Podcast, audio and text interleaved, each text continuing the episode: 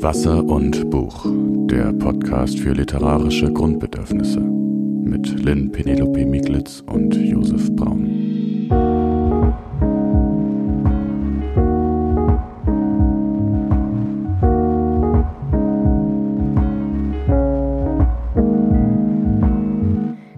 Morgen, Josef. Schön, dass du wieder hier bist am Deutschen Literaturinstitut Leipzig.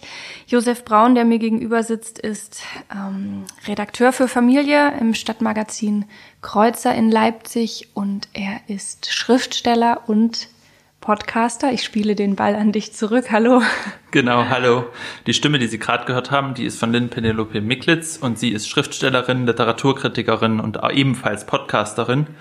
Und ähm, wir haben uns letzte Woche oder letztes Mal ähm, über Familien in Erwachsenenbüchern unterhalten, gewissermaßen, über autofiktionale ähm, Familien oder, oder autofiktionale Literatur, Familienliteratur.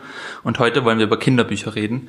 Und ähm, das freut mich persönlich sehr, weil ich seit einiger Zeit Familienredakteur bin ja beim Kreuzer und da ja neu mit Kinderbüchern in Berührung gekommen bin seit der Kindheit. Das ist ja doch schon eine Weile her und dazwischen hatte ich damit nicht so viel zu tun. Und Lynn und ich haben dann ähm, beim Kreuzer eine Rubrik ins Leben gerufen online, ähm, die heißt Litofert und da besprechen wir abwechselnd Bücher und da habe ich ja die Kinderbücher dann übernommen.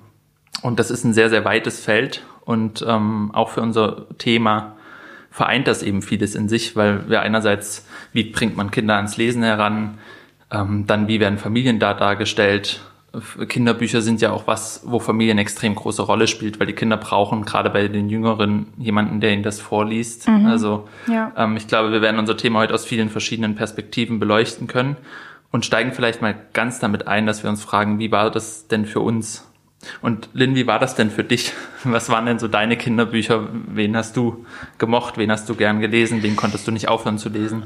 Also ähm, ich bin noch mal in mich gegangen äh, in der Vorbereitung für diese Folge und ich musste oder ich habe mich erinnert, ich musste wieder denken an ähm, den Struwwelpeter. Also ein Buch, was heute eigentlich als großes Negativbeispiel herangezogen wird. Und ähm, ich würde das unterschreiben, dass das ziemlich problematisch ist. Alle, die das nicht kennen, da äh, das ist ein Kinderbuch, das eigentlich wahrscheinlich eher ein getarnter, äh, in Anführungszeichen, Erziehungsratgeber ist. Ähm, also da sind Geschichten von Kindern drin, denen passieren wirklich haarsträubende Dinge. Ein Kind spielt heimlich mit Streichhölzern, obwohl es das nicht darf und verbrennt ein Kind ähm, isst seine Suppe nicht auf und verhungert. Es gibt ein Kind, das sich die Haare nicht schneiden lassen will und dem werden dann die Daumen abgeschnitten. Also es ist ein Buch absurdester Gewaltfantasien Eltern gegenüber ihrer Kinder, ich weiß es nicht. Ähm, ich hatte dieses Buch aber, bei uns hat das noch eine Rolle gespielt. Es stand bei uns im Regal. Äh, ich glaube, aus heutiger Perspektive haben sich alle an den, oder würden sich alle an den Kopf greifen, aber es war so ein Überbleibsel aus der Familie. Das wurde einfach immer weitergegeben. Hat dir das Angst gemacht? Ich habe auch überlegt, ob ich das damals beängstigend fand und ich glaube, es war nicht so, dass ich in dem Moment dachte, oh mein Gott, was passiert. Es war für mich selbstverständlich und ich glaube, dass das die schlimmere Auswirkung ist. Es hat mich nicht geängstigt, weil ich dachte, dass das schlimm ist, sondern ich dachte, das ist normal. Also natürlich war mir klar, dass mir niemand die Daumen abschneidet, aber ähm, in Kombination mit gewissen, ja, heute etwas altertümlich anmutenden, hoffentlich altertümlich anmutenden Erziehungstipps, zum Beispiel, äh, oder ja, Dogmen, das Kind muss aufessen und ähm, ich weiß nicht, also man darf das Kind nicht irgendwie betreut und ähm, ja, vorsichtig an Dinge wie Scheren heranführen oder Kerzen. Äh, das, das sind Sachen, die waren damals noch sehr, sehr, ja, vielleicht stärker als heute irgendwie präsent und dadurch hat das Buch eigentlich nur in diese Kerbe geschlagen, dass ähm, diese Sachen für mich verboten sind und dass es schlimme Konsequenzen hat. Und ich glaube, das hat sich natürlich komplett ausgewirkt, auch darauf, wie manche Dinge. Also bei uns hieß es auch noch ähm, teilweise, äh, wenn du nicht auf isst, verhungern die Kinder in Afrika. Und ich habe halt, ich esse auch heute noch meistens auf, weil es mir ganz schwer fällt, was übrig zu lassen. Also auch wenn andere Leute in meiner Familie, also in meiner eigenen jetzt aktuellen Familie nicht aufessen, wenn mein Kind nicht auf ist, dann wandert der Teller halt oft zu mir, weil ich denke, nein, ich esse das jetzt auf. Und das mache ich nicht, weil ich daran glaube, was in der Struwwelpeter gesagt wurde. Aber es wirkt halt auf subtilerer Ebene. Mhm, mhm. Ich finde es interessant, weil es gibt ja, also das ist ja eine Art, wo, wo Gewalt oder was, was eigentlich sehr harte ähm, Formulierungen und sehr harte Bilder mhm. verwendet werden, um Erziehung zu unterma untermauern Ja. sozusagen oder die Erwachsenenwelt gegenüber der Kinderwelt irgendwie so festzusetzen und den Kindern Angst zu machen. Ähm, und damit verbunden wäre aber ja auch noch eine zweite Ebene, die es auch noch gibt, ist ja, wie viel kann man Kindern zumuten in Kinderbüchern? Jetzt mal abs abseits von solchen Erziehungsbüchern, Ja. wo ich persönlich sagen würde, das ähm, wäre mir lieber, wenn man das heute anders ausdrücken würde. Also ich möchte eigentlich Ja. nicht, dass mein Kind das auf diese Weise mit so viel Angst lernt, dass Ja. es jetzt die Schere nicht benutzen soll, weil ähm, es ist ja zu seiner Sicherheit und nicht jetzt irgendwie eine Drohung oder so. Das, Genau. Aber ähm, es ist ja trotzdem eine Frage, die sich ja immer wieder auch stellt, gerade wenn Kinderbücher von, von krassen Themen handeln, ähm, wie, wie ehrlich sozusagen dürfen Kinderbücher oder sollen Kinderbücher sein? Es ist gut, dass du es ansprichst. Ich habe gestern erst ein Buch zugeschickt bekommen, ähm, ein Kinderbuch, das extrem gewalttätig ist, aber in einem ganz anderen Kontext. Und das kann ich ja kurz mal als Gegenbeispiel bringen, weil es ist auch kein schweres Thema. Also da geht es nicht um irgendwie das Transparentmachen von Fluchterfahrungen oder sowas, sondern es ist ein Kinderbuch über ein Mädchen, die schreckliche Hagar. Und die kommt äh, in den Sandkasten dazu. Und ähm, die Kinder, die dort bereits spielen, die dürfen halt nicht so viel, die dürfen nicht krümeln, die dürfen nicht auf den Baum klettern im Hof. Und Hagar macht das dann sofort. Die sieht auch ein bisschen räudig aus. Also das ist halt so ein typisches Kind, was ne, so draußen alleine spielen darf und so weiter. Und die Mütter, die im Sandkasten ihre Kinder überwachen, so muss man es sagen, die sagen dann, Hagar, du darfst da nicht hochgehen. Und ähm, es ist gefährlich. Und Hagar fragt, was soll passieren? Und ähm, dann stellt sie sich das oder dann, dann macht sie die Vorstellungen lächerlich, die die Eltern haben. Und die Vorstellungen werden dann halt gezeichnet. Und da ist halt wirklich dann Hagar, wie sie vom Baum fällt und ihr Kopf ist einfach ab. oder Hagar, wie sie irgendwie äh, am Baum in einem Ast hängen bleibt und ihr Arm ist einfach ab. Hagar, wie sie in die Stromleitung fällt, die irgendwo in 100 Metern neben dem Baum langläuft. Und Hagar ist einfach nur ein Skelett und, und, und, und, und, und brennt so ein bisschen und kokelt vor sich hin. Und das ist schon extrem morbide und ich habe kurz geschluckt. Und da, ja, das kommt mir gerade in den Sinn, wo du, wo du das sagst, wie viel kann man Kindern zumuten? Ähm, und Wie heißt das Buch? die schreckliche Hagar. Die schreckliche Hager. Ja. Ja, das klingt cool. Ja, es ist auf jeden Fall super lustig, weil man so merkt, oh mein Gott, stimmt, bevor man so eine Welle schiebt als Eltern, kann man auch mal kurz in sich gehen. Ja, ein Kind kann vom Baum fallen und es kann sich doll wehtun und es ist kein Aufruf da, äh, dafür, seine Aufsichtspflicht zu verletzen oder das Kindswohl zu gefährden. Aber am Ende ein Kind, was vom Baum fällt oder was sich mal erschreckt, weil es kurz ähm, glaubt zu fallen, ähm, all das sind Sachen, über die kann man reden mit Kindern und äh, man braucht nicht einfach nur blind Panik machen, weil ein Kind irgendwie äh, auf den Baum klettern will. Also ja, ich fand das einfach ähm, ziemlich lustig und hatte damit überhaupt nicht gerechnet, als ich das dann gestern mit meinem zweijährigen Sohn angeguckt habe. Da zeigt sich auch, dass Kinderbücher sich immer doppelt adressieren. Weil du sagst ja jetzt quasi, dass du aus dem Kinderbuch selber was ziehst für dich als Erwachsene. Und ähm, das ist auch ein wichtiger Punkt bei Kinderbüchern. Die sind natürlich immer auch für die Erwachsenen mitgeschrieben, weil sonst, also die Erwachsenen sind die letztlich, die sich entscheiden müssen, dieses Kinderbuch zu kaufen und ähm, das den Kindern dann auch vorzulesen. Ja. Und natürlich dann ab dem Moment können die Kinder entscheiden, ob sie das Buch cool finden oder nicht. Aber die Erwachsenen haben eine große Rolle bei der, bei der Vermittlung von, von Kinderliteratur. Ähm, und deswegen ist diese Doppeladressierung immer total wichtig. Also Figuren, die den Erwachsenen auch gut gefallen, haben es einfach wahrscheinlicher, dass, dass das Buch dann sich gut auch verkauft. Ja, das gut, ähm, dass es auch bei den Kindern ankommt, ja, und vorgelesen wird. Ich habe, ähm, es ist spannend, dass du das mit der Doppelbotschaft gerade ansprichst, weil das bringt mich auch, ähm, um zurück zu deiner ersten Frage zu kehren, zu den anderen Büchern, die ich, ich wirklich gerne gelesen habe. Also ich kann mich ansonsten bis auf den Struwwelpeter und das lustige, die lustigen Geschichten, das ist das mit den Tieren, nicht wirklich an Kinderbücher erinnern für ganz kleine. Mm. Allerdings habe ich später dann wirklich äh, viele Erinnerungen, weil ich extrem viel gelesen habe, äh, was mir heute auch nicht mehr gelingt, aber als Kind habe ich regelmäßig die Nächte durchgelesen. Es ging einfach. Ich konnte am nächsten Tag in die Schule gehen und es hat irgendwie funktioniert. Ich, heute probiere ich manchmal abends um acht noch ein Buch zu lesen und bin dann um neun auf jeden Fall eingeschlafen. Aber ähm, es gab dann so Bücher, die ich wirklich auch immer wieder gelesen habe. Zum Beispiel ein Kinder-Jugendbuch, das auf jeden Fall auch für Erwachsene spannend ist, ist die ähm, die Trilogie von Philipp Pullman, ähm, Der goldene Kompass, Das magische Messer, das Bernstein-Teleskop. Äh, ganz, ganz großartig.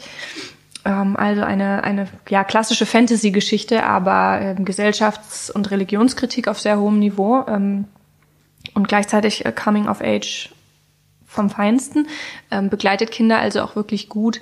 Ähm, ich weiß nicht, wie das bei dir war. Ich hatte nie so die krasse Harry Potter Affinität, aber wir reden ja heute eh über Kinderbücher für kleinere Kinder, die noch nicht selber lesen, sondern denen vorgelesen wird. Ja, beides, ne? Ja. Ähm, wir kommen sicher auch zu Jugendbüchern und ich hatte schon eine große Harry Potter Affinität. ähm, aber was ich dich noch kurz fragen wollte, bevor wir vielleicht dazu auch noch kommen, bei Philipp Pullman in dieser Trilogie, ähm, wie, wie ist denn da die Familie? Gibt's da klare, klassische, sage ich mal, Familien? Also es ist so, dass ähm, es gibt zwei, also es ist natürlich ein extrem komplexes Buch mit ganz vielen verschiedenen Hauptfiguren, aber ich sag mal, die klassischen beiden Hauptfiguren oder es gibt so eine Dreierkonstellation, ein, ein Mädchen, zwei Jungs, die so die meisten Abenteuer dann zusammen im Fokus stehen. Und natürlich ist die ähm, die Heldin des Buches ähm, Lyra Belacqua und ähm, sie ist Jetzt muss ich kurz nachdenken. Also sie ist auf jeden Fall, ist, also das, die, die, die, das Grundprinzip ihrer Familienkonstellation ist, dass sie nicht ganz klar ist. Sie weiß nicht, wer ihre wahren Eltern sind. Sie findet es dann raus. Ähm, das ist also aber in dem Falle dann mit politischen Ereignissen und ähm, gesellschaftlichen Ereignissen extrem verquickt, diese, diese Elternschaft, was extrem spannend ist, weil es dadurch nicht nur ein Hintergrundrauschen ist und ein persönliches Problem, was dieses Kind hat, wer sind meine Eltern, sondern als sie es dann auch noch rausfindet, wird auch klar, okay, wow, das sind meine Eltern. Hm. Ähm, damit muss sie dann auch erstmal umgehen lernen, um mehr nehme ich jetzt nicht vorweg. Und sie hat dann eben auch Freunde und es gibt eben, ich glaube, ihr bester Freund ist ähm, äh, in einer recht großen, aber sehr armen Familie groß geworden, mit vielen Geschwistern und auch in einer Familie, die sehr eingebettet ist. Das ist eine Minderheit äh, in, in Oxford, wo das spielt. Ähm, Oxford der Fantasie quasi. und ähm, die haben eine extrem große Community. Und dann gibt's noch einen Freund, ähm, das ist wieder eine andere Welt. Jetzt wird's kompliziert, man kann da zwischen den Welten auch so ein bisschen, naja, ich gehe jetzt nicht ins Detail. Und äh, in dieser anderen Welt gibt es gibt's einen William und ähm, William hat eine Mutter, bei der er aufwächst. Der Vater ist verschollen. Auch hier ist interessant, deswegen ist es eigentlich gar nicht so schlecht, dass wir da mal im Detail drüber sprechen. Auch der verschollene Vater von William spielt am Ende bei den großen Ereignissen, den gesamtgesellschaftlichen Ereignissen eine gigantische Rolle. Und das ist das Interessante daran, dass diese ganzen persönlichen ähm, Geschichten dieser Kinder und diese ganzen persönlichen familiären Probleme, die diese Kinder haben, verwoben sind mit dem Schicksal der Welt, sage ich jetzt mal. Und dadurch hat das natürlich eine extreme Anmutung von Auserwähltheit und Schicksal, dass die Kinder auch immer ja, ziemlich tapfer annehmen, auch wenn sie sich oft auflehnen, aber sie ähm, oft dann ja große Helden werden dadurch und Heldinnen. Und ähm, vielleicht ist noch zu ergänzen, dass Williams Mutter eben eine geistige, eine, ihr wird eine geistige Verwirrtheit attestiert, attestiert sage ich jetzt mal, und auch daran leidet das Kind natürlich mit und übernimmt schon viel Verantwortung für die Mutter. Also, um es vielleicht zusammenzufassen, was an diesem Buch so faszinierend ist, ist die enorme Diversität ähm, von Familienkonstellationen und dem Umgang damit und wie das sich auf die Kinder auswirkt. Und ich finde, das ist sehr sensibel beschrieben und dadurch, dass es in diesem großen Kontext immer eingeordnet ist, hat es auch was Zwingendes und nimmt einen auch immer mit, weil man diese Geschichte nicht wegdrücken kann. Ich habe mich nämlich gefragt, ähm, da würde ich dann gleich zu zwei Büchern kommen, die mich geprägt haben, irgendwie als ich selber lesen konnte, nämlich einmal eben die Harry Potter Bücher und einmal die Herr der Ringe Bücher, ähm, dass dass vielleicht in Fan dass das vielleicht auch so was Typisches ist für Fantasy, dass die, dass es sehr viel so zerbrochene Familien gibt oder Familien, wo nicht ganz klar ist, Familien, die man verloren hat.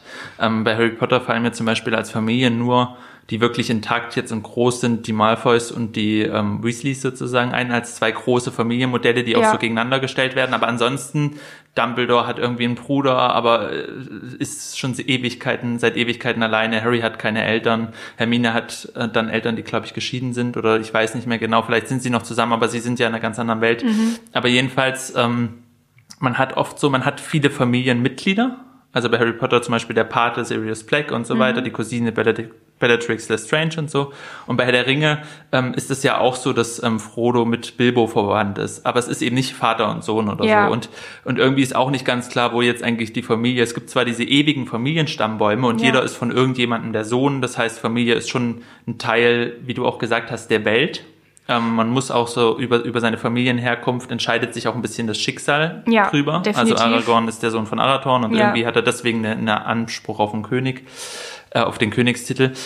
Aber irgendwie gibt es weniger heile Familien, wenige ganze Familien und ich frage mich, ob das nicht auch ähm, für gerade in so Fantasy-Geschichten eine Art äh, Vorbedingung oft auch ist. Absolut, Weil wenn es ja. dem Kind super gut geht in seiner Familie und die Familie für sich abgeschlossen in dieser Welt halt Ja. lebt, gibt es irgendwie nicht so richtig einen Grund. Also häufig Ja. wird ja auch irgendwie, ich weiß nicht, ich habe auch schon Bücher gelesen, wo dann erstmal die Familie getötet wird am Anfang, Mhm. ne? damit man einen Startpunkt hat.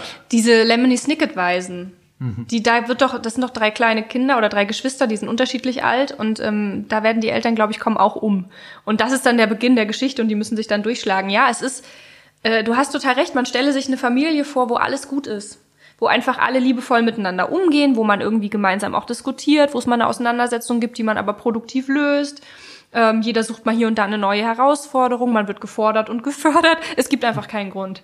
Es gibt keinen Grund loszuziehen und was zu ändern, sondern es ist vielleicht eine langweilige Geschichte. Ich hoffe trotzdem, dass mein, mein eigenes Kind so aufwachsen wird und die, die Ausbrüche dann in den Büchern äh, miterleben kann. Aber du hast recht, es ist einfach äh, eine Vorbedingung, dass also es muss eine klassische Problemkonstellation geben und gerade diese Geschichten für Kinder und Jugendliche sind ja auch Geschichten des Aufwachsens. Das heißt, die Kinder werden beim Großwerden begleitet und ich glaube, manchmal sind diese krassen Familienkonstellationen dann auch eher eine große Metapher für die Ablösung. Ich meine, wie viele Kinder können sich denn damit identifizieren mit den mit den mit den Gedanken und Sorgen, die zum Beispiel Kinder haben, wie die Lemony Snicket-Weisen in diesem Buch, die aber obwohl deren Eltern am Leben sind. Es ist ja nicht so, dass man sich gleichsetzt und denkt, ja, meine Eltern sind auch tot, ich kann das nachempfinden, sondern in der Pubertät und in der Kindheit findet ein ja permanenter Abnabelungsprozess von der eigenen Familie statt und der wird da natürlich auf die Spitze getrieben und als extrem oder in der extremsten Form dargestellt.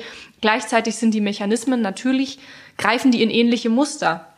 Und deswegen kann man als Kind natürlich sowas total gut lesen und fiebert auch so mit. Und das finde ich, macht diesen großen Reiz aus, ähm, so, und auch die Wichtigkeit von so drastischen Familiensituationen. Also es geht ja nicht nur um die Darstellung der Vielfalt von unterschiedlichen Familienkonstellationen, sondern für mich auch um die äh, Möglichkeit, sich in Extreme hineinversetzen zu können durch die Leistung des Schriftstellers oder der Schriftstellerin und dadurch ähm, nicht mal nur abgelenkt werden von seinem eigenen Alltag, sondern sich auch in Teilen wiederzufinden. Auseinandersetzungen, Probleme, weglaufen, wiederkommen und so weiter. Ja, du sprichst da was an. Das ist nämlich, ähm, das geht nämlich wirklich weit über Fantasy auch hinaus. Also ähm, wenn man sich das, wenn man einfach mal kurz darüber nachdenkt, dann ist es zum Beispiel bei Charles Dickens, der hat ja unglaublich viele Bücher geschrieben, wo es extrem viele Waisen gibt.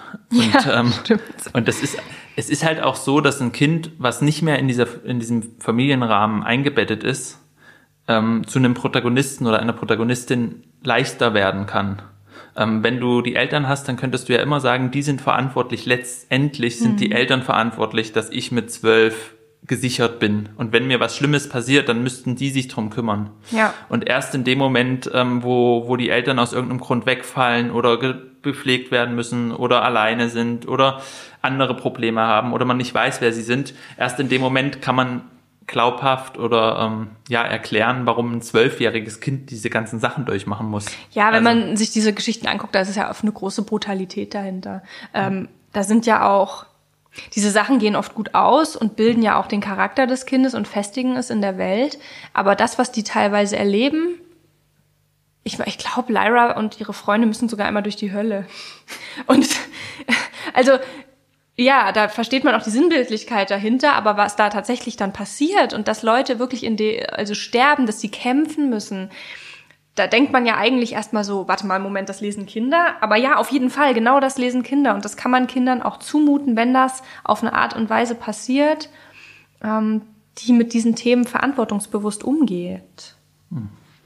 Gibt es noch ein Buch, was du aus deiner aus deiner Kindheitskiste sozusagen rausziehst? Ja, also ich überlege mal noch ein bisschen. Ich kannte natürlich auch diese ganzen, mh, diese ganzen Pippi Langstrumpf-Geschichten und ich kannte auch ähm, den, wie heißt der denn, diesen kleinen blonden Jungen, der immer nur, Michel aus Lönneberger. Ja, und das war auch so ein Ding, da habe ich ja tatsächlich, also viele haben das ja immer ähm, gelesen und es gab ja auch als, als Fernsehserie und es war immer so dieses, äh, dieses Moment des frechen Jungen. Und viele fanden das, glaube ich, auch inspirierend, dass da jemand Freches ist. Aber für mich war das nur verstörend, weil der immer eingesperrt wurde und der Vater eigentlich voll der Choleriker ist. Und das war, würde so, also Bullabü ist ja heile Welt. Das wird ja darüber gesagt, okay, das ist jetzt nicht Bullabü, das ist Lönneberger, okay.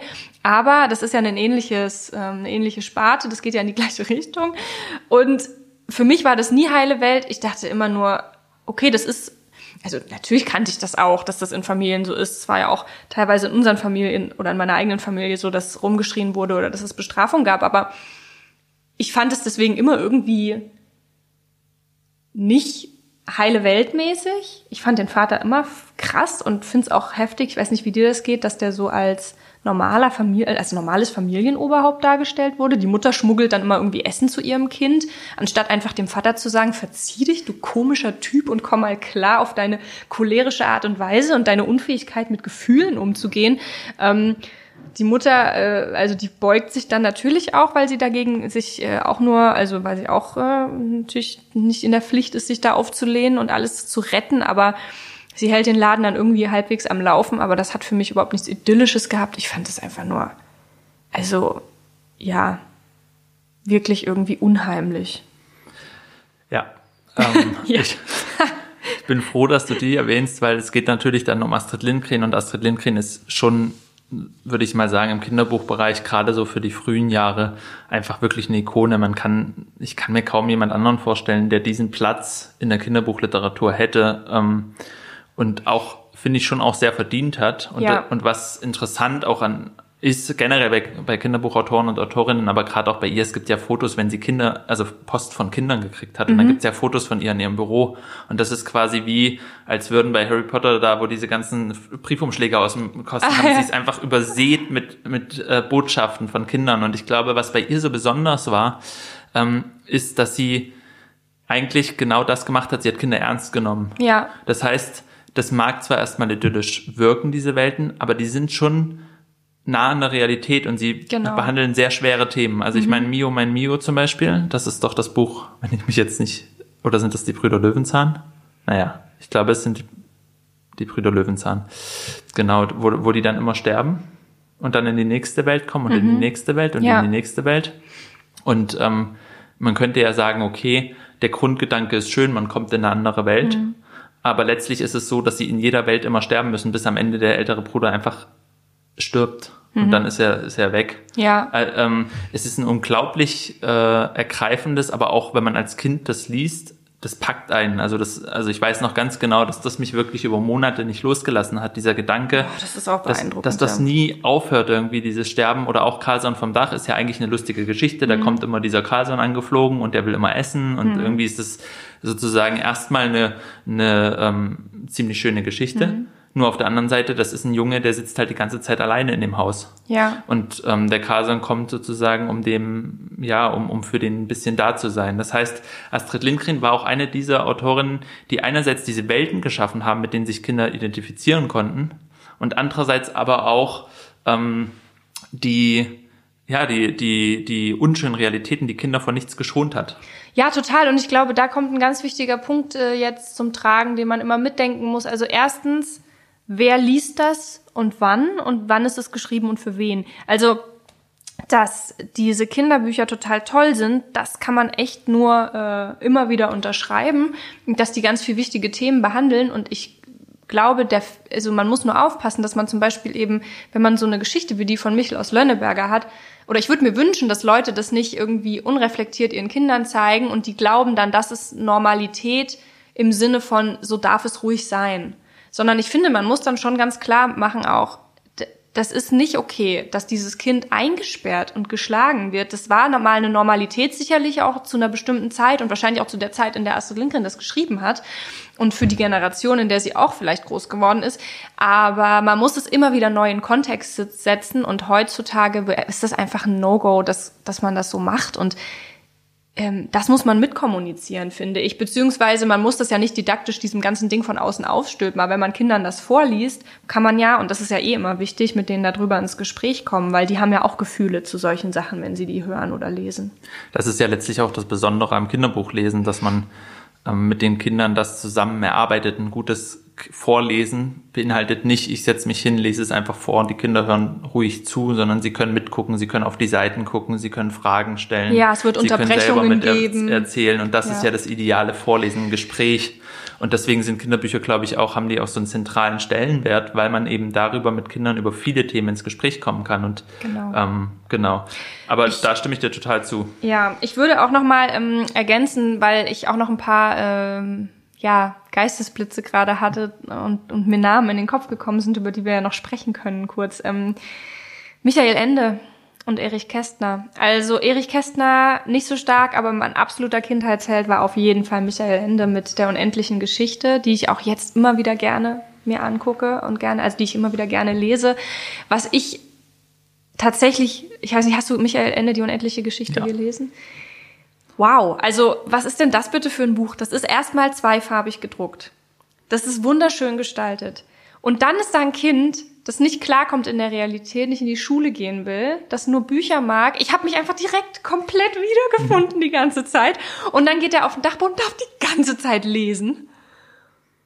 Und erlebt die krassesten Abenteuer. Also ich fand es einfach unfassbar. Das ist wirklich also das absolut, ich würde sagen, es ist mein Nummer eins Kinderbuch. Auf jeden Fall mein Nummer eins Kinderbuch. Ähm, Finde ich richtig, richtig großartig. Und, Und, und beweist auch ein bisschen, Ja. finde ich, genauso wie Kästner und Lindgren und so weiter, dass das wirklich auch großartige Literatur ist. Ja. Also das ist nicht ähm, einfach nur ein paar Sätze hingeschrieben und irgendwie eine Figur äh, erfunden, wo man denkt, es wird den Kindern gefallen, weil es ist ein bisschen bunt und es knallt ein bisschen. Ja. Sondern das ist wirklich großartige Literatur. Das könntest du auch jetzt noch aufschlagen, bedenkenlos und würdest es trotzdem wahrscheinlich einfach gut finden. ja, total. Und deswegen mag ich auch so diesen Begriff Kinderliteratur, den du immer wieder benutzt, wenn wir über äh, Kinderbücher sprechen, weil genau das irgendwie richtig gute Kinderbücher definitiv verdienen diese Bezeichnung. Ich ähm, mir fällt gerade noch ein Kinderbuch ein, wo es um Familie geht und diese kleine Theorie, die wir hatten mit dem ähm, mit der zerrütteten Familie, ähm, nämlich das ist ein eigentlich ein japanisches Märchen, das schon älter ist und wurde jetzt neu ähm, aufgelegt ähm, als Kinderbuch mit tollen Zeichnungen einer lettischen Künstlerin Anita Kreituse. Und ähm, dieses Märchen, ähm, da, da geht es um eine japanische Familie, um Bauern, die haben viele Kinder und erstmal spielen die nur am Anfang eine Rolle und dann zieht der kleinste, der jüngste Junge ähm, der Familie los. Und man denkt so, ah, okay, was ist denn jetzt mit der Familie? Die spielt ja eigentlich keine Rolle, aber wenn man sich es genauer besieht, herrscht auch da eine ganz subtile Form der Dysfunktionalität, ähm, die auch hier die Ausgangsbasis ist dafür, dass der Junge überhaupt loszieht. Also auch hier gibt es diesen Initialmoment. Und es ist nämlich so, dass diese Familie recht groß ist und die Mädchen, die müssen der Mutter helfen, schon wenn sie laufen können. Und die Jungen sind stark und helfen dem Vater auf dem Feld. Und der Junge, um den es geht, der ist klein und schmächtig. Der kann nicht auf dem Feld helfen. Warum niemand auf die Idee kommt, dass er im Haus helfen könnte, bei den Mädchen frage ich mich zwar schon, wenn er denn die Feldarbeit nicht beherrscht. Aber kurzerhand wird klar, der Junge muss raus. Der muss was anderes lernen. Und der hat dadurch natürlich auch eine tolle Chance, weil der kommt dann zu einem Priester und ähm, das ist auch nichts für ihn. Am Ende ist er ein großer Künstler, aber äh, auch hier ist eine Form von Dysfunktionalität, die ein bisschen subtiler ist, nämlich das nicht dazugehören, das nirgendwo reinpassen und vor allem nicht reinpassen in die bestehenden Muster. Also das heißt, da sind wir dann auch wieder ganz sehr bei klassischen Rollenbildern und zu Geschlechterstereotypen und Zuschreibungen. Und bei dem Buch äh, Der Junge, der Katzen malte von Lafcadio Herd oder Herrn. Horn, ja. Hören.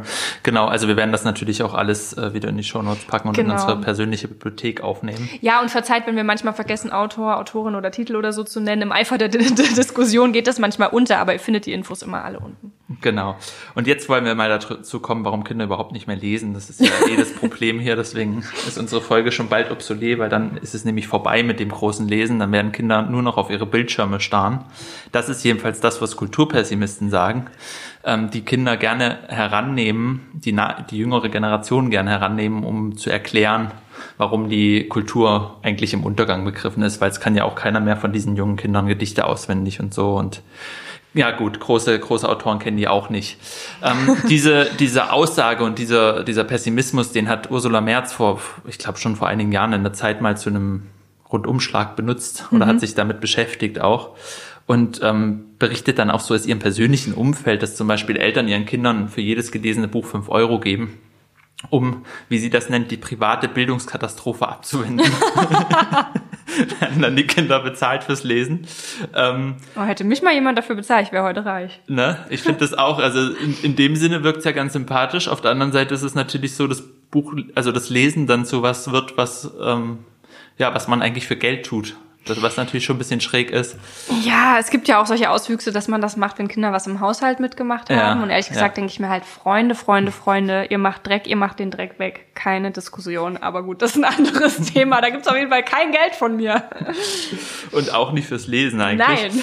Ähm, aber was sie eben auch sagt, was sie sozusagen historisch erstmal diesen Kulturpessimisten entgegenhält, ja. ist eine Frage, die ich sehr berechtigt finde und die ich kurz vorlesen würde, zitieren mhm. würde aus dem Artikel. Wann und wo soll es die Epoche der mehrheitlich hochbelesenen Kinder eigentlich gegeben haben?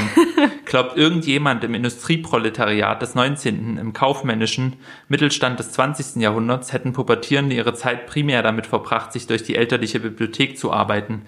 Ähm, was ich wirklich eine sehr, sehr berechtigte Frage finde, wo man einfach ja. auch sich fragen muss, es sind halt auch gewisse Bilder, die da erzeugt werden. Genauso wie das Kind, was nur am Laptop sitzt oder nur am Tablet sitzt. Mhm das ist auch ein Bild, was erzeugt wird. Das entspricht nicht zwangsläufig der Realität, Nein. nur weil man in der Bahn Kinder mal mit dem Handy sieht oder so oder in der Schule Kinder ihre Handys Absolut. haben. Absolut. Und das Schlimmste, da gibt es so einen Spruch, Josef, der regt mich so auf. Kennst du den? Oh, den habe ich mal an irgendeinem Schaufenster von irgendeinem Kinderladen gelesen. Da stand, jedes Mal, wenn ein Kind auf ein Smartphone guckt, stirbt irgendwo ein Abenteuer. ja, ja. Und ich einfach so dachte, ja. Leute, ich breche im Quadrat, das geht gar nicht. Es ist halt wirklich so schwarz-weiß. Also, ja. ähm, können wir uns darauf einigen, dass irgendwie niemand nichts muss und alles kann. Also man kann sowohl gerne lesen als auch irgendwie Computerspiele spielen oder am Handy sein. Ähm, man kann Filme mögen und Literatur, sowohl als erwachsene Person als auch als Kind. Und man kann beides nicht mögen. Man kann nur Filme gucken oder nur lesen. Und niemand stirbt, kein Abenteuer und auch nichts sonst. Ja, das ist auch, äh, da kann man gleich einsteigen wieder mit, mit dem Artikel von Ursula Merz und mit einem weiteren Zitat. Ähm, sie sagt nämlich, dass die digitale Revolution die Bildungspraxis von Kindern umkrempelt und weiter umkrempeln wird.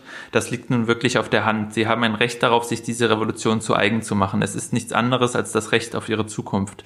Ja. Und ich denke, das ist genau das, was du sagst. Die Welt wird sich weiter digitalisieren. Es geht nicht zurück. Ähm, und wenn alle jetzt anfangen, Bücher zu lesen, dann sind sie nicht vorbereitet für die Welt, in die sie reinwachsen. Das heißt, ähm, und sie lesen ja Texte, aber mhm. man muss die, das Bild einfach weiden und den Kindern die Möglichkeit lassen, ähm, ihre eigenen Erfahrungen zu machen und diese Geräte auch für sich ihren Umgang damit zu finden. So ja, wie wir eben absolut. unseren Umgang mit Büchern gefunden hatten, weil es das damals noch nicht gab. Genau, und äh, es ist halt eben, also manchmal habe ich das Gefühl, ich, ich ähm, bin da diesem Vor, also den Kindern, denen vorgeworfen wird, die hängen nur am Bildschirm. Ich bin denen manchmal richtig nah innerlich, weil als Kind haben viele Leute zu mir gesagt oder meinen Eltern das gesagt, während ich dabei war, mit dem Kind stimmt was nicht, das liest die ganze Zeit. Das soll mal rausgehen. Das ist blass und schwächlich. Und das ist genau das gleiche Narrativ, das dann Kindern entgegengebracht wird, die heute vom Bildschirm sitzen. Und ich glaube, dass es eben, wenn man was ich glaube, wenn man eine, Kritik vorbringen kann, bezieht die sich auf was ganz anderes, nämlich ja, Kinder müssen sich bewegen. Ich glaube, ein Problem ist natürlich, wenn Kinder nur noch zu Hause sind, nicht rausgehen, wenn die sich nicht bewegen, kein Körpergefühl entwickeln, wenn Sport und Bewegung nicht zum Alltag gehört. Das ist ein großes Problem. Aber was die Kinder zu Hause machen, das ist eine ganz andere Frage. Und da stehen ja Lesen oder sich ein Computerspiel äh, angucken oder was auf dem Fernseher gucken auf einem ganz anderen Bild. Und vielleicht muss man da auch noch mal dazu sagen, dass man auch das wiederum extrem ausdifferenzieren muss. Es kommt drauf an, habe ich eine gewisse Medienkompetenz erlernt, um mit Büchern umzugehen, um mit Filmen umzugehen, um mit Computerspielen umzugehen. Das fordert alles, ähm, erfordert alles Medienkompetenz und das ist die Aufgabe, die es den Kindern äh, mitzugeben gilt oder das, was man sie lehren muss und was man mit ihnen entwickeln muss und nicht, dass sie nur Bücher lesen zum Beispiel. Ja, und es geht, es geht vielleicht grundlegend, was ein, was ein großes Problem ähm, zurzeit zu sein scheint und das tatsächlich dann auch, ähm, dass die Lesekompetenz extrem abnimmt. Ja, das ist ein Riesenproblem. Und ähm, das zeigen eben auch Studien, das hat auch durch Corona nochmal mehr abgenommen. Das heißt, junge Kinder können quasi immer schwieriger Zusammenhänge begreifen, die sie lesen. Sie lesen die Worte, wenn sie das dann schon können, mhm. und aber sie kriegen die Zusammenhänge nicht. Sie, sie verstehen nicht, was sie da lesen. Also mhm. dieses Leseverstehen und solche Dinge, ähm, die nehmen extrem ab. Und da ist es so, da helfen Kinderbücher natürlich extrem. Es können Kinderbücher können ähm, gerade was die Lesekompetenz angeht, eine sehr wichtige Rolle spielen. Das heißt, es wäre, glaube ich, besser, man würde sie als eine große Chance begreifen, gerade weil es auch so viele gibt und nicht sie gegen die Medien ausspielen. Das muss auch nicht sein. Man Ja. kann auch beides machen und man kann auch ein Kinderbuch auf einem Medium lesen und man kann sich auch eine Geschichte vorlesen lassen über einen über eine Podcast-App. Das ist oder über eine Hörbuch-App. Das ist ähm, sozusagen auf welche Weise die Geschichten kommen. Es sind trotzdem noch die Geschichten da. Ja. Die sind in Videospielen auch drin, die sind auch in Filmen drin, die sind in allen möglichen Dingen drin. Ähm, Absolut, ja. Aber Kinderbücher haben halt diesen Vorteil, dass sie wirklich diese Lesekompetenz fördern können. Und ich glaube, deswegen sind sie wichtig. Und es ist aber auch so, ähm, dass zum Beispiel der Buchhandel wohl gerade immer noch sehr gut Kinderbücher verkauft. Also es scheint nicht so, es ist ja eben auch eine, was du gesagt hast, es ist sehr schwarz-weiß.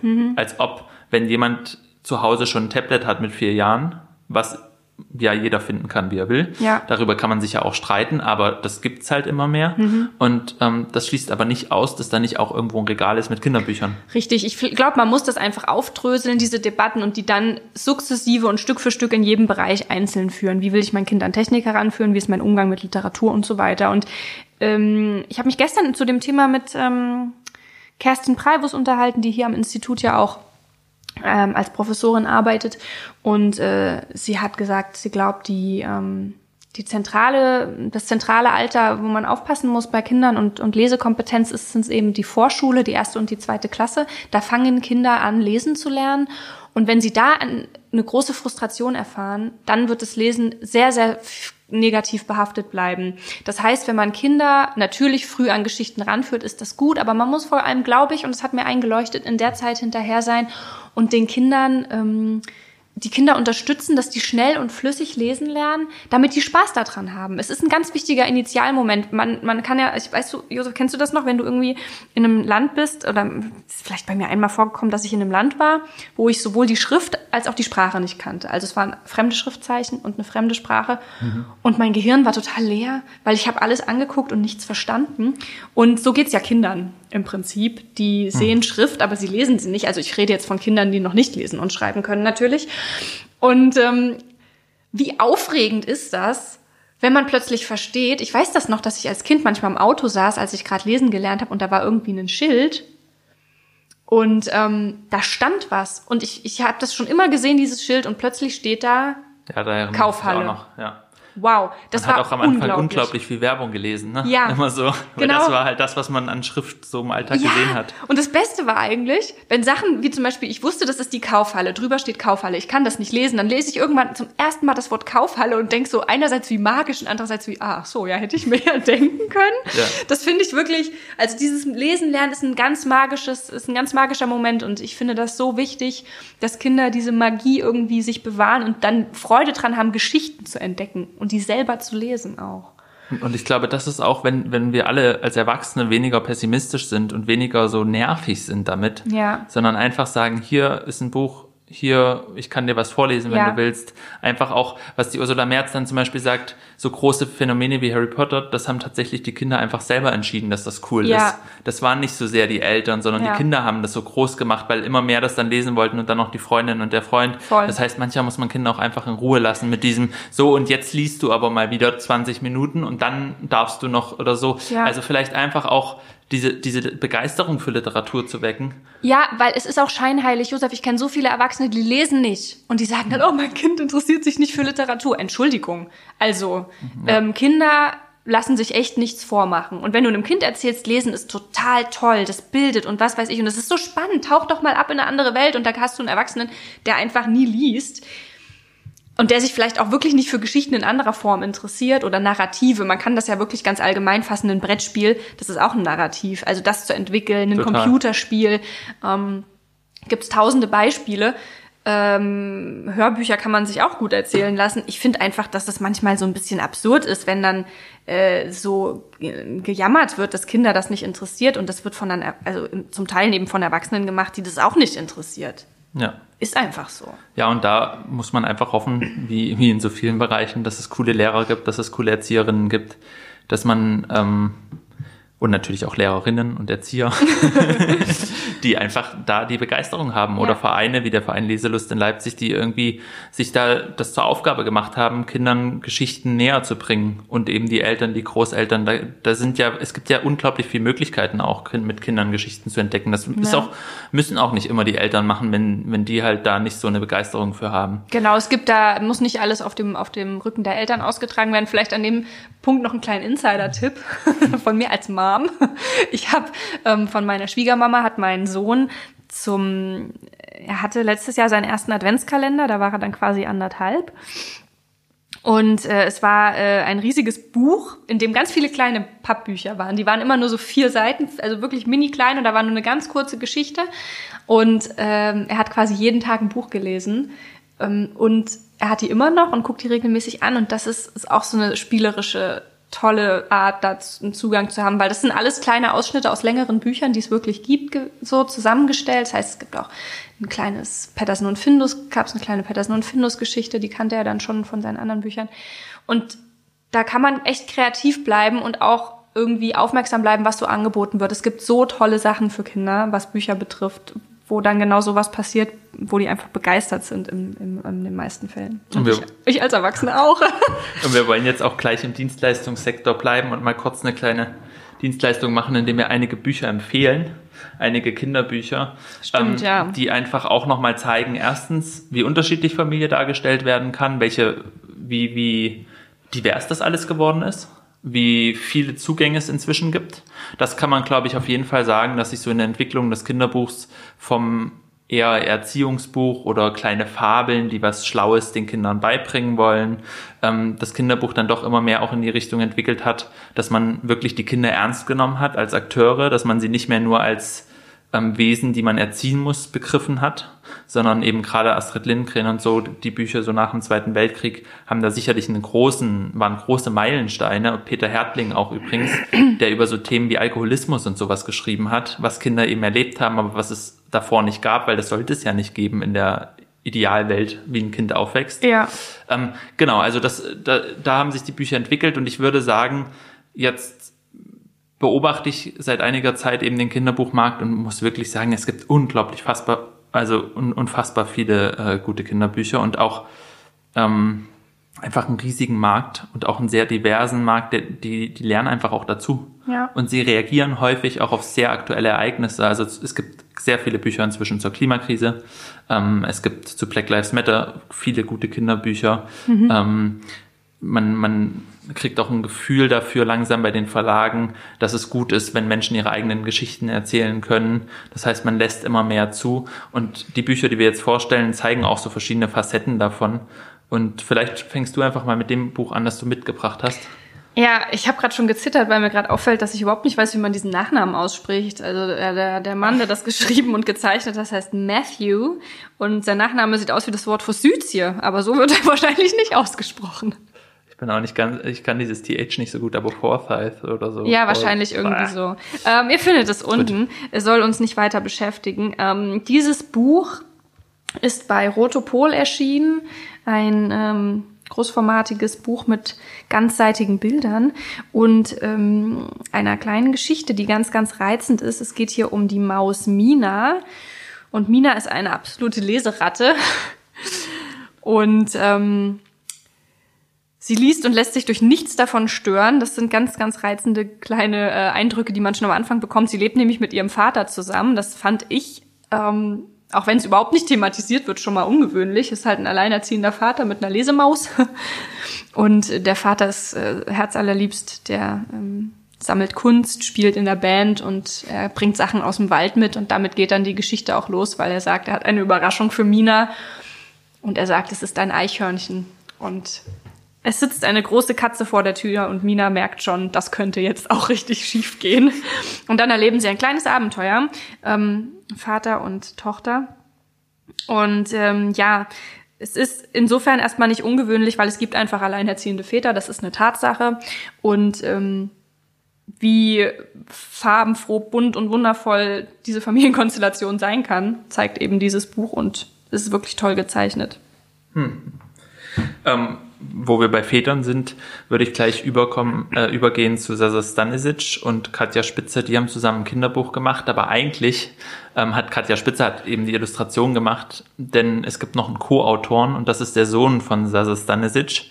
Da haben also Vater und Sohn das Buch Hey Hey Taxi zusammen entwickelt, konzipiert, geschrieben, wie auch immer.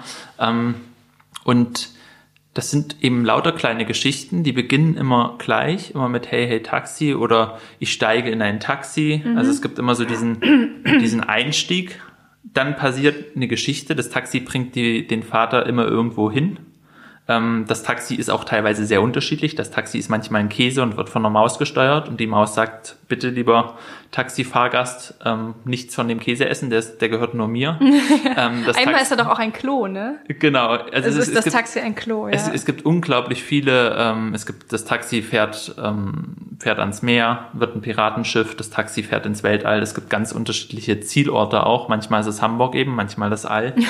ähm, wo man eben so hinfährt mit dem wo, Taxi. Wo man eben so hinfährt wo einen die Fantasie hinträgt. Das ist das Tolle an diesem Buch. Es ist ähm, und hat aber immer diesen Rahmen. Es ist für eher kleinere Kinder und am Ende kommt immer so und dann muss ich wieder zurück, zurück zu dir. Es gibt immer dieses, ich steige in ein Taxi und mhm. ich will zurück, zurück zu dir. Und das hat einen extrem tröstlichen und irgendwie schönen Rahmen einfach. Mhm. Es gibt das Abenteuer, aber es gibt auch dieses, ich komme dann wieder zu dir ans Bett und wir sind wieder zusammen. Das ist eigentlich ein wunderschönes Beispiel dafür, dass eben aufregende Geschichten auch aus einer Welt entstehen können, in die man gerne zurückkehrt und die man eben nicht ja. verlassen will. Und ich glaube, das Setting war doch auch das, dass Sascha Stanisic mit seinem Sohn äh, am Bett saß und die sich genau, gute abends, das sind ihre guten Nachtgeschichten ja. sozusagen gesammelt und umgesetzt und natürlich auch eine extrem interessante und coole Idee, die die Kindereinfälle mit reinzunehmen, weil wenn man einmal Kindern Kinderbücher vorgelesen hat oder mit ihnen Geschichten erzählt hat, die haben wirklich viel Fantasie und kommen auch auf Ideen, die einfach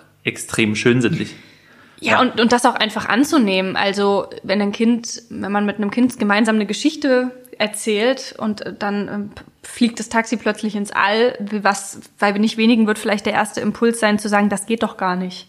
Und sich das einfach mal zu verkneifen und einfach mal zu sagen, alles klar, das Taxi fliegt ins All, los geht's. Und da so mitzugehen und das nicht so zu beschneiden. Ja, und das ist wirklich auch das, was, glaube ich, das Buch auch sehr beliebt macht bei vielen, mit denen ich darüber gesprochen habe, die das gelesen haben oder auch ihren Kindern vorlesen, diese, diese absolute Zügellosigkeit der Fantasie, die eben durch zwei Sätze am Anfang und am Ende zusammengehalten wird jeweils. Ähm, aber das ist auf jeden Fall ein Konzept, was es so vor einigen Jahren vielleicht noch nicht gegeben hätte, dass jemand sagt, ich schreibe das einfach zusammen mit meinem Sohn, der erst vier ist, oder ich lasse das da mit einfließen, ja. so stark, ne, auf diese Weise. Ähm, eine andere, ein anderer Ver ja, oder das ist beim Mayrisch Verlag erschienen und ein Verlag, der sehr viel diverse Bücher macht und sich da sehr verdient macht, ist der Orlando Verlag aus Berlin. Und der hat auch eine jetzt nicht so große Kinderbuchsparte, aber immer lesenswert. Also es lohnt sich, die, sich diese Bücher anzugucken. Ähm, und ein Buch, was da erschienen ist, ist von Danny Ramadan und Anna Brunn. Und das heißt Salma, die syrische Köchin. Und das geht um die junge Salma, die mit ihrer Mutter aus Syrien geflohen ist. Ich glaube, sie sind in Hamburg oder in Berlin, das weiß ich nicht mehr ganz genau. Ähm, und Jedenfalls in so einer deutschen Großstadt und der Mutter geht's nicht gut. Ähm, die vermisst einfach ihren Mann, der noch in Syrien ist. Die hat diese ganzen Erfahrungen der Flucht, mit denen sie klarkommen muss. Und das Mädchen merkt das einfach und überlegt sich, was kann ich machen, damit meine Mama mal wieder lächelt, damit es ihr mal wieder gut geht. Und kommt auf die Idee, sie könnte so ein traditionelles syrisches Gericht zubereiten. Und dann braucht sie aber ja die Zutaten und weiß nicht genau, wie es geht. Und ähm, in der Flüchtlingsunterkunft, wo sie dann sind, ähm, gibt es eben verschiedene Leute, die ja dann einfach helfen, dieses Gericht zuzubereiten. Da gibt es einen Lehrer, da gibt es ähm, eine Frau, die immer kommt, um mit ihnen zu spielen und so weiter. Und die, die vereinte Kraft von allen hilft quasi dann dieses Gericht für die Mutter zuzubereiten. Und ähm, da haben wir einerseits von der Familienkonstellation natürlich Flucht und Familie das Thema, ähm, auseinandergerissene Familie ja, ja wirklich. Ähm, und andererseits aber auch wie man sich vielleicht, wie man auch eine neue Art von Familie finden kann. Also ja. weil diese Menschen nehmen schon so Ersatzfunktionen ein bisschen ein. Diese ja. Großfamilie, die da, die es überhaupt nicht mehr gibt, ähm, wird hier so ein bisschen, entsteht auf eine neue Art. Und ähm, ja, das ist einfach empfehlenswert und auch die Bücher vom Hollander Verlag sind wirklich empfehlenswert, sowohl für die Erwachsenen als auch für die für die Kinderbuchliteratur. Das erinnert mich auch gerade nochmal an Hagar, die schreckliche. Weil bei Hagar, die dann auf dem Baum rumklettert, obwohl sie das ja nicht soll und das so unglaublich gefährlich ist, äh, passiert dann genau was ganz ähnliches. sie schmeißt Äpfel vom Baum, es ist ein Apfelbaum und sagt, sie will jetzt einen Apfelkuchen backen. Und auf einmal ist dieser ganze Hof, der ansonsten nur aus vereinzelten Individuen bestand, plötzlich so eine Community, weil alle haben Bock auf Apfelkuchen. Und während Hagar dann die Äpfel pflückt, ähm, geht die, die spießige Mama mit der Helmfrisur, die am Anfang alles ähm, so ein bisschen schlecht geredet hat, dann sogar los und sagt, ich würde gerne den Teig machen. Also da kann niemand mehr an sich halten. Das ist auch ein ganz schönes Thema, dieses gemeinsame ähm, etwas erschaffen. Ähm, beim Kochen bietet sich das natürlich total an und äh, das schlägt ja in eine ähnliche Kerbe, dass so eine Art Verbindung geschafft wird, eine neue Community entsteht durch dieses Gemeinschaftserlebnis und das auch in vielen Kontexten ganz, ganz wichtig ist, wie du schon gesagt hast, Familie kann auch immer irgendwie ähm, also ist immer ähm, Problemen und Spannungen ausgesetzt. Das hatten wir in unseren Folgen schon oft angesprochen, durch Gesellschaft und Politik. Und wir alle sind in der Pflicht und haben auch die, alle die Chance, ähm, das mit auszugleichen und aufzufangen, wenn wir das miterleben. Oder wie bei Carlson vom Dach, dass, dass ein Kind zum Essen kommt, mhm. weil es irgendwie woanders nicht so viel kriegt. Ja. ja. Und dann kommen wir noch zu einer letzten ähm, zu einem letzten Kinderbuch, was man empfehlen kann, gerade was so Diversität auch nochmal angeht. Ähm, das ist, glaube ich, wirklich auch eine Sache, die Kinderbücher extrem leisten können, weil es lebt halt nun mal nicht jedes Kind in der Familie, ähm, wo es bestimmte Erfahrungen macht. Und es ist aber wichtig, dass wir Erfahrungen machen, um zu verstehen, wie es anderen Menschen geht. Und ähm, da können, glaube ich, Kinderbücher auf eine sehr fantasievolle, idealerweise, auf eine sehr ähm, schöne Weise das einfach deutlich machen für die Kinder und sie auch zu Themen führen ja. und ähm, einfach diese so eine Art stellvertretende Erfahrung ähm, sichtbar machen. Und da gibt es ein ganz tolles Buch von Thomas Schmidinger, und Afnan Al-Yaderi hat die Illustration gemacht, das heißt Schlingelschleim und Schleim daheim. Kennst du das zufällig? Na, ich habe ja gesehen, dass du das auf deiner Liste Aha. hattest und habe mir das ein bisschen angeguckt, aber nur die Vorschau online. Ich habe es nicht gelesen, also erzähl mal. Okay, also es gibt, äh, Luca Schlingelschleim ist eine kleine Nacktschnecke, die mit ihren Eltern und den sieben Geschwistern auf dem Komposthaufen am Rande eines Bauernhofs wohnt. Und das Besondere an dieser Familie ist und an diesen Geschwistern, es gibt einfach kein eindeutiges Geschlecht, weil das es bei Schnecken wohl nicht gibt. Also ja, es stimmt. Gibt, ne, es gibt mhm. kein männlich oder weiblich. Deswegen heißt Papa auch immer nur Papa Mama und Mama heißt nur Mama Papa und die Kinder heißen halt äh, Peter oder Petra oder Hermann oder Hermine, je nachdem, wie es halt ihnen gerade so passt. Wie sie sich aufstehen und wie so sie ist. Ja. Genau. Mhm. Und das finden manche von außen nicht so cool. Aber ähm, das Buch ist einfach so, das ist auf so eine fantasievolle Weise geht es mit diesen Themen um mhm. und, und es verweigert sich einfach total, weil das halt bei den Schnecken auch so ist. Das ist mhm. auch quasi passend gewählt.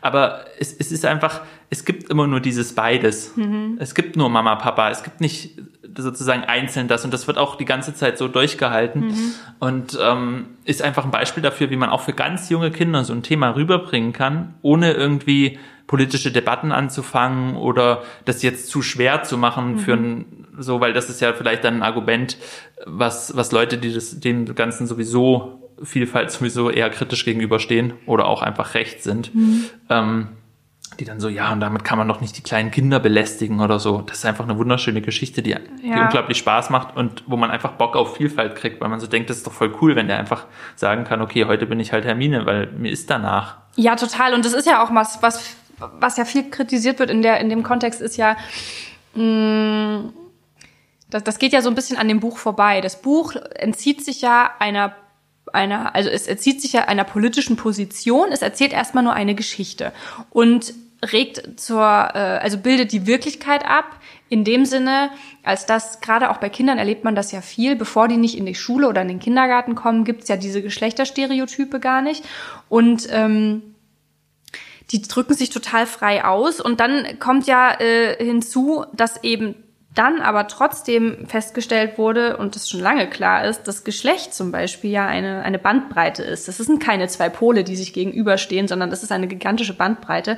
Und wenn Kinder das, oder wenn es ein Kinderbuch gibt, das sich zunutze macht, dass das bei Schnecken auch nicht eindeutig ist, ähm, um das zu verbildlichen, um das zu übersetzen. Also das ist ja die große Chance der Kinderbücher, komplexe Themen ganz klein aufzubrechen und in, in, in, in, in, in ja, freudvolle, fantasievolle Häppchen zu verpacken. Das heißt, man muss da gar keine große Debatte dahinter führen als Eltern oder so, sondern man hat einfach die Chance, durch so eine Geschichte ganz nebenbei zu zeigen, was Normalität bedeutet. Und ich spreche genau. da von der Normalität ähm, von Leuten, wie sie eben auf dieser Welt existieren, also Leuten, die sich Geschlechterzuschreibungen entziehen, die eben auf dieser Range nicht eindeutig war, am männlichen oder weiblichen Pol zuzuordnen sind oder sich zuordnen wollen. Und das, ähm, das abzubilden, das, das ist ja gerade die Chance, dass man das schon mit ganz kleinen Kindern macht, damit die eben lernen, es gibt ganz viele verschiedene Menschen auf dieser Welt.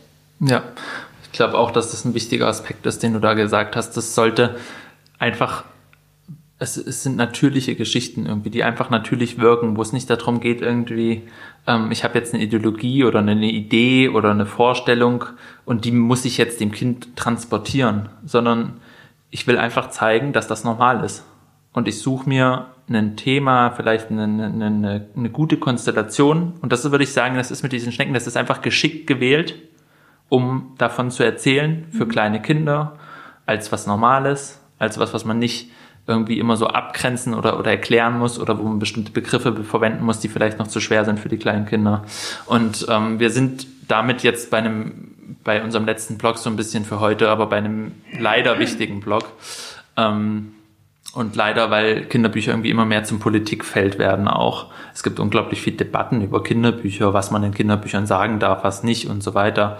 Und ich habe einfach mal stellvertretend zwei Schlagzeilen auch mitgebracht, ähm, die in eine ähnliche Richtung gehen und auch zeigen, wie relevant leider diese Debatten sind. Also leider sage ich, weil mir wäre es natürlich am liebsten, diese Kinderbücher könnten einfach entstehen Menschen könnten die lesen, könnten nach ihren Interessen auswählen, welche sie vorlesen wollen und man würde sie aber als Kinderbücher ein Stück weit ähm, in Ruhe lassen. Ja. Ähm, ne, oder die Debatten quasi nicht so sehr missbrauchen. Sagen mhm. wir es mal so. Man kann ja Debatten durchaus führen über, über Begriffe in Kinderbüchern, da kommen wir mhm. auch gleich noch zu. Aber man würde es nicht so sehr, dass Politiker das in ihren Mund nehmen und dann sozusagen ja. das zu, ne, zu einem ja, wieder, wieder die Kinder eigentlich dafür missbrauchen für ihre politischen Ziele. Das wird so instrumentalisiert. Genau, was ja. wir vorhin ja auch hatten eigentlich, dass, ähm, dass gesagt wird, ja, der Untergang der Kultur liegt an den Kindern. Ja. Also dieses, ne, dass man das, dass man damit einfach aufhört, die Kinder können für gar nichts irgendwie was. Und ähm, dass man nicht ständig deren Themen und deren Kinderbücher und so weiter für sowas instrumentalisiert, ja. sondern eben anders benutzt. Und ja, sag mal an, was hast du gefunden? Ja, und zwar, das einmal war von der Deutschen Welle, Ungarn-Regierung warnt vor LGBTQ-Kinderbuch. Die Orban-Regierung will ein Kinderbuch mit einem Warnhinweis versehen, weil es in Anführungszeichen traditionellen Geschlechterrollen widerspreche. Und das andere war vom ähm, Deutschen Institut für Sozialwissenschaften eine Überschrift, Ungarn, queere Inhalte für Minderjährige sollen verboten werden. Ja, ist unfassbar. Also es ist ja wirklich, Entschuldigung, wenn ich da jetzt so reinkrätsche, aber es macht mich unglaublich wütend, weil hier ist Instrum also hier wird instrumentalisiert, hier wird versucht schon ganz kleine zu, äh, zu indoktrinieren und denen eine vermeintliche Normalität aufzuzwingen und die in eine Rolle zu pressen, um eine Machterhaltung zu garantieren, äh, die Machterhaltung eines politischen Systems, eines äh, Regimes und äh, ganz weniger Menschen und das ist geht einfach gar nicht. Also, du kannst ja gerne jetzt mal kurz erzählen, was da genau passiert ist, obwohl das habe ich mich vorher schon drüber aufgeregt. Nee, nee, ehrlich gesagt reichen mir schon die Überschriften, weil ich irgendwie gedacht hatte, ich hatte das auch dann recherchiert und es gab dann verschiedene Fälle, wo eben zum Beispiel im Kinderbuchladen das untersagt wurde, so ein Buch auszustellen. Aber ehrlich gesagt, es reicht einfach zu wissen oder, oder das Schlimme daran ist ja genau das, was du sagst. Und das gibt es ja auch zum Beispiel in Amerika, ähm, wo konservative Politiker und Bundesstaaten versuchen und auch erfolgreich versuchen, ähm, Bücher aus dem Lehrplan zu streichen. Ja. Und das sind dann häufig Bücher, die von afroamerikanischen Erfahrungen zum Beispiel berichten, mhm. die ähm, Aufklärungsbücher auch sind oder sowas. Ne? Also, dass man, indem man den Kinderbuch, die Kinderbücher beschneidet, versucht, ähm, die Kinder von bestimmten Themen abzubringen oder nicht, nicht ranzulassen. Und damit verbunden oder eine, eine weitere Ebene, wo ähm, Kinderbücher extrem umkämpft sind als Politikfeld, würde ich mal sagen, ist ja die Debatte, was darf man denn in Kinderbüchern überhaupt sagen oder nicht. Ähm, das ist jetzt, wie gesagt, eine andere Ebene, ähm, aber eben auch eine, die von Politikern gerne benutzt wird und von Politikerinnen. Ähm, wenn sie ihre Debatten führen, so nach dem Motto, ja, und jetzt darf man ja nicht mal mehr im Kinderbuch das Wort verwenden. Oder mhm. auf der anderen Seite, das ist doch total selbstverständlich, dass man das dann nicht mehr verwendet. Und Lynn, du hast dich, hast ein Interview gelesen. Ja, das kann ich sehr empfehlen. Das habe ich hier auch gerade vor mir. Ähm, und zwar hat ähm, Sharon O'Toole, eine ähm, tolle Autorin, mit der Taz über Rassismus in Kinderbüchern gesprochen. Ausgangspunkt ist so ein bisschen ähm, die Debatte darum, das N-Wort aus dem Pippi Langstrumpf, aus neuen Auflagen der Pippi Langstrumpf zu streichen. Und sie hat da ganz, ganz tolle Positionen dazu, die sehr, sehr lesenswert sind. Sie sagt nämlich zum Beispiel einerseits, der Rassismus, der in Pippi Langstrumpf existiert, hängt ja nicht nur von dem Wort ab. Also, selbst wenn man das Wort streicht, und das ist natürlich zu begrüßen, warum kommen wir noch zu, ähm, ist das ein rassistische, also gibt es rassistische Strukturen in diesem Buch? Warum ist das so? Das ist natürlich jetzt nicht zwangsweise so, weil irgendwie die Autorin da sind wir wieder bei Astrid Lindgren, irgendwie rassistisch gerne, also gern ein rassistisches Kinderbuch schreiben wollte. Nein, es geht darum, dass zum Beispiel der Vater, also Pippis Vater ist ja ähm, ein König und der sagt zu Pippi, ich bin jetzt König und ich segel dahin und dort, das gehört mir dann. Dann ist es Kolonialismus. Ähm, das heißt, man kann mit Kindern durchaus darüber sprechen, ist das eigentlich okay oder ist das irgendwie komisch? Leben da nicht schon andere Leute und so weiter und so fort? Das ist ein super Aufhänger, um solche Gespräche auch schon mit ganz Kleinen zu führen. Man muss nämlich auch im Hinterkopf behalten bei diesen ganzen politischen Dimensionen. Ähm, es geht in der Politik und bei der Machtausübung ähm, ganz oft schlicht um Recht und Unrecht. Und wenn jemand ein Verständnis von Recht und Unrecht hat, dann sind das Kinder. Und sie deswegen von diesen Debatten auszuschließen, finde ich merkwürdig. Ähm, man muss sie halt nur anders führen. Aber zurück zum Thema und zu diesem, zu diesem, zu dieser Debatte um das N-Wort. Ähm, Frau Utu sagt nämlich dann, dass es, ähm, sie es gut findet, wenn das gestrichen wird, weil Kinder dadurch lernen, dass es eben kein neutrales ähm, Wort ist. Und ähm, es, die Interviewerin entgegnet dann, ob es nicht hilfreicher ist, wenn man den Begriff stehen lassen würde, um darüber sprechen zu können. Und sie wendet dann aber zu Recht, wie ich finde, ein, dass es keine beleidigenden Wörter braucht, um sich in der Gesellschaft mit einem Problem zu beschäftigen. Und ihr Beispiel ist, dass man nicht in einem Kinderbuch davon spreche oder in einem Buch generell oder wie auch immer das Wort äh, Schlampe benutzen muss, Hure benutzen muss, um über Sexismus zu sprechen, sondern Sexismus steckt in diesen Wörtern und es steckt überall sonst auch. Es ist einfach so. Und mit dem Rassismus ist es genauso. Und ähm, Zunehmend schließt es auch eine ganz große Leseperspektive aus. Und das ist eigentlich das Rassistische an dieser Debatte.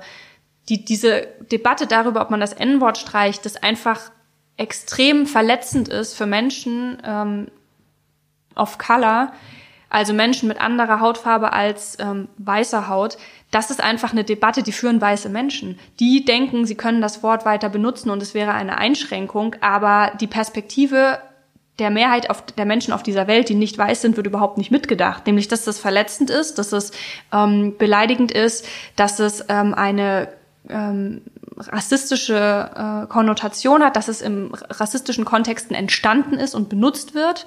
Und das sind auch Leute, die lesen. Also was ist das für eine komische Perspektive? Jeder Mensch auf dieser Welt, der liest, möchte gerne sich in Büchern finden und sich nicht in Büchern irgendwie diskriminiert sehen. Und wenn wir das halt, äh, diese Debatte führen, dann müssen wir diese Leute immer mitdenken. Ähm, und überhaupt ist es problematisch zu sagen, wir führen die Debatte und diese Leute müssen mitgedacht werden. Wenn wir als Gesellschaft eine Debatte führen, dann gehören da auch äh, Menschen dazu, die nicht weiß sind. Und deswegen werden deren Perspektiven in dem Moment einfach ausgeblendet, was total problematisch ist und in diesem Interview auch Eingang findet und sie das dann halt auch ähm, ja mit anspricht und sichtbar macht. Ähm, und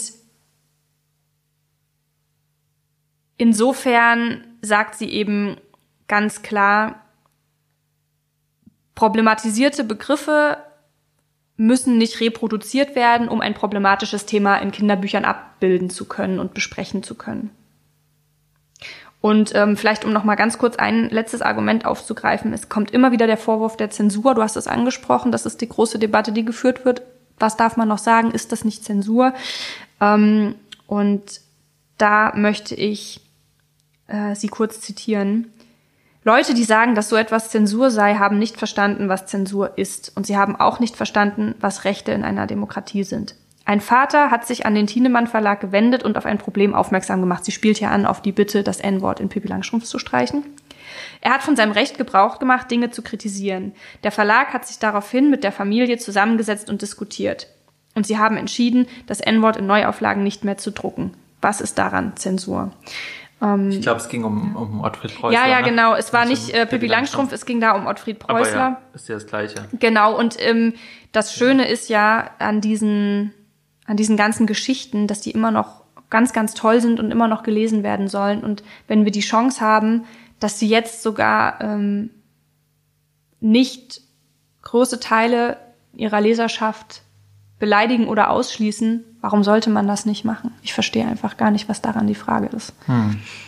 Ja, deswegen, das war, ist auch mein, habe ich auch dieses relativ heftige Wort Missbrauch benutzt, mhm. weil ich finde, es ist einfach sozusagen, da wird wirklich mit, mit Formen der Gewalt werden da ähm, Kinderbücher einfach in, den, in Kontexte gezogen, wo sie nichts zu suchen haben. Das ist das, was du sagst. Das ist, es ist einfach, es geht ja darum, dass man niemanden beleidigt. Warum kann man das nicht einfach machen und dann ist gut? Ja. Und das ist ja auch das Beispiel von dieser Familie von Ottfried Preußler, zeigt ja auch, es wäre ja auch, also es war ja okay, einer hat darauf hingewiesen, dann sagt die Familie, ja, das stimmt, das wollte der wahrscheinlich auch nicht irgendwie Leute beleidigen, mhm. sondern das war einfach das Wort, was man damals benutzt hat. Wenn das jetzt aber klar ist, weil die Debatte sich entwickelt hat. Und weil Sprache ein, sich Gott genau, sei Dank entwickelt. Genau, ja. dann, dann kann man das auch rausnehmen, das ist gar kein Problem. Und wo ist dann die Debatte? Wer, wer spricht dann von Zensur? Sind, sind die Leute, äh, die nah an dem Schriftsteller dran waren, in dem Fall, die selber sagen, ja, machen wir. Das wollte der ja so nicht sagen. Oder wie, was du vorhin auch gesagt hast, hast dass Astrid Lindgren wahrscheinlich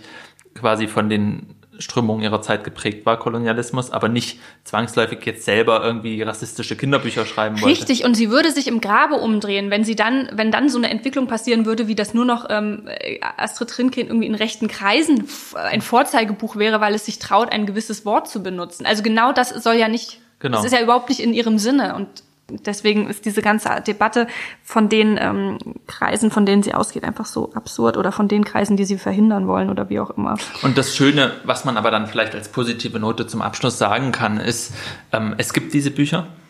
Einerseits, also es gibt die queeren Bücher, wenn man das so nennen will. Es gibt Bücher über queere Themen, über queere Menschen. Diverse Bücher. Ähm, diverse Bücher. Ähm, es gibt rassismuskritische Bücher. Und wenn man sich anstrengt, und man muss sich nicht sehr anstrengen, weil sehr viele Buchläden haben das inzwischen auch äh, begriffen, wenn man in Kinderbuchabteilungen geht oder so, kann man da durchaus solche Tische finden, auch wo das wirklich auch ähm, ja gefeiert wird oder herausgehoben wird. Ähm, es gibt sehr gute Autoren und Autorinnen, die einfach auch umdenken teilweise. Also teilweise welche, die, die vorher keinen Zugang hatten und jetzt den Markt mitbestimmen. Es gibt aber auch Autoren und Autorinnen, die vielleicht ganz klassische Geschichten geschrieben haben und jetzt langsam umdenken und denken, okay, die Zeit ändert sich, ich passe mich an und die das auch gut machen, würde ich sagen.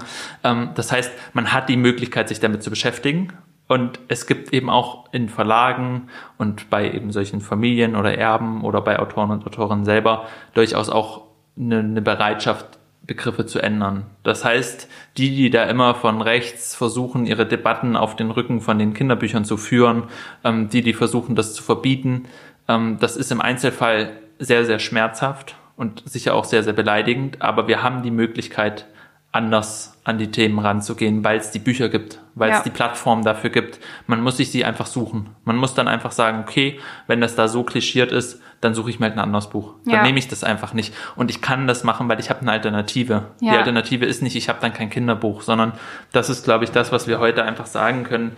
Ähm, Familie in all ihren Formen und äh, Ausprägungen findet in Kinderbüchern einfach Eingang und man kann sehr gute Kinderbücher finden und wenn man sie findet, dann kann man die eigene Familie auch, ähm, ja, da einfach auch tolle Momente für die eigene Familienbindung, wenn man das so ja. sagen will, haben, indem man eben Bücher hat, die, die man zusammen vorliest. Genau, also äh, ein großes Abschlussplädoyer von der, vom, vom Lesen guter Kinderliteratur für das Lesen guter Kinderliteratur von Josef. Und das Ernstnehmen guter Kinderliteratur. Ja, das ist ganz, ganz wichtig und das Ernstnehmen von Kindern im Allgemeinen und ähm, ja, wir packen euch äh, unsere Empfehlungen und vielleicht auch noch ein paar mehr, habe ich mir gedacht, unten rein. Dann ähm, könnt ihr da mal nachlesen und äh, auch immer weiterempfehlen und äh, hoffen wir so, dass wir ähm, die ganzen wunderschönen, bunten, vielfältigen Kinderbücher nach vorne bringen und ähm, ja, dass die gelesen werden, das ist doch eh das Schönste, was einem Buch passieren kann. Ja, wir freuen uns wirklich sehr, wenn ihr uns auch Tipps gebt und würden die natürlich auch verlinken, weil ja, ähm, bitte immer her mit Empfehlungen. Immer gut, wenn man das sozusagen sammeln kann und empfehlen kann. Genau, ähm, dass wir hier so ein bisschen eine kleine Bibliothek schaffen, wie das auch so unser Anliegen ist. Und in der nächsten Folge werden wir uns mit einem Gast oder einer Gästin zum Thema Familie und Literatur austauschen. Da freue ich mich sehr drauf. Bis dahin verabschieden wir uns erstmal und äh, begrüßen euch dann zur nächsten Folge. Josef, mach's gut. Ciao, Lynn.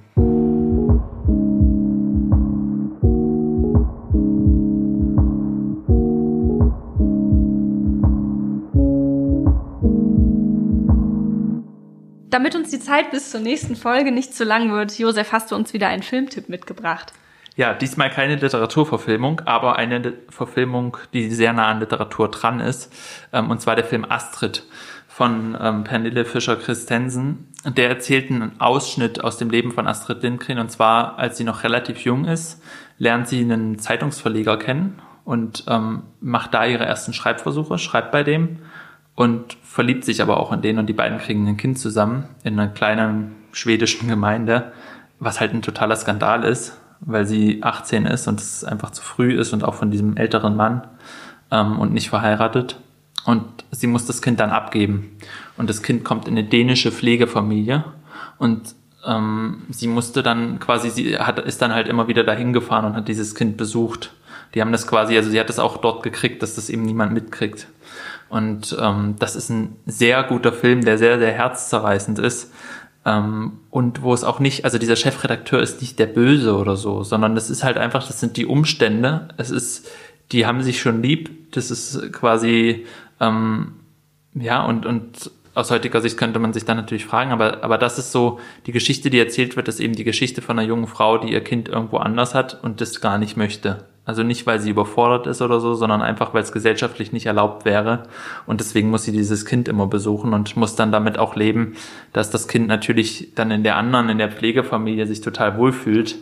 Und ähm, es ist wirklich ein, ein ja, es, es zeigt so einen Aspekt, der vielleicht viel da, da erklärt, ähm, über Astrid Lindgrens äh, ja, ihr Arbeiten und ihr Werk vielleicht wirklich das so ein bisschen beleuchtet und sie hat das dann eben später das Kind wieder zu sich genommen und war dann eben alleinerziehend auch lange.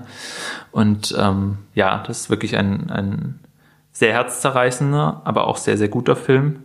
Und im Anschluss daran kann man schon diese Astrid Lindgren-Verfilmung auch äh, unbedingt empfehlen. Also ich finde die Kinder aus Büllerbü, Madita und so, das ist schon sehr schön verfilmt ähm, auch einfach allein schon die Landschaft da, diese schwedische Landschaft. So, das ich macht doch als immer Eltern wegen wirklich, der schönen Landschaft. Ja. Kennst du die Stelle bei Knausgard? Da gibt's doch diese Stelle, wo er darüber schreibt, dass er dann irgendwann mit seinen Kindern äh, diese Lindgren-Verfilmung guckt und dann immer so denkt, ah, jetzt laufen sie hier durch den Park in Stockholm, da bin ich doch auch schon lang gelaufen. Mhm. Und dann jedes Mal quasi so, das dann sich da so drauf fokussiert, damit sie ah. nicht zu ah. langweilig wird.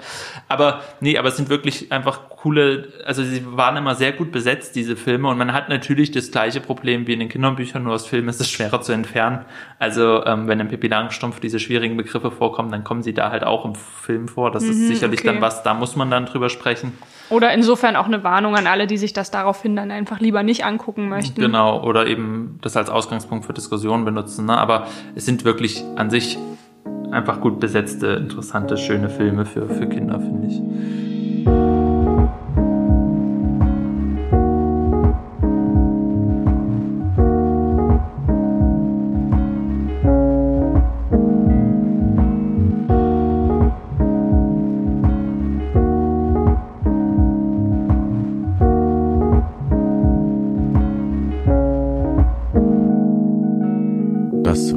Wasser und Buch, der Podcast für literarische Grundbedürfnisse mit Lynn Penelope Mieglitz und Josef Braun.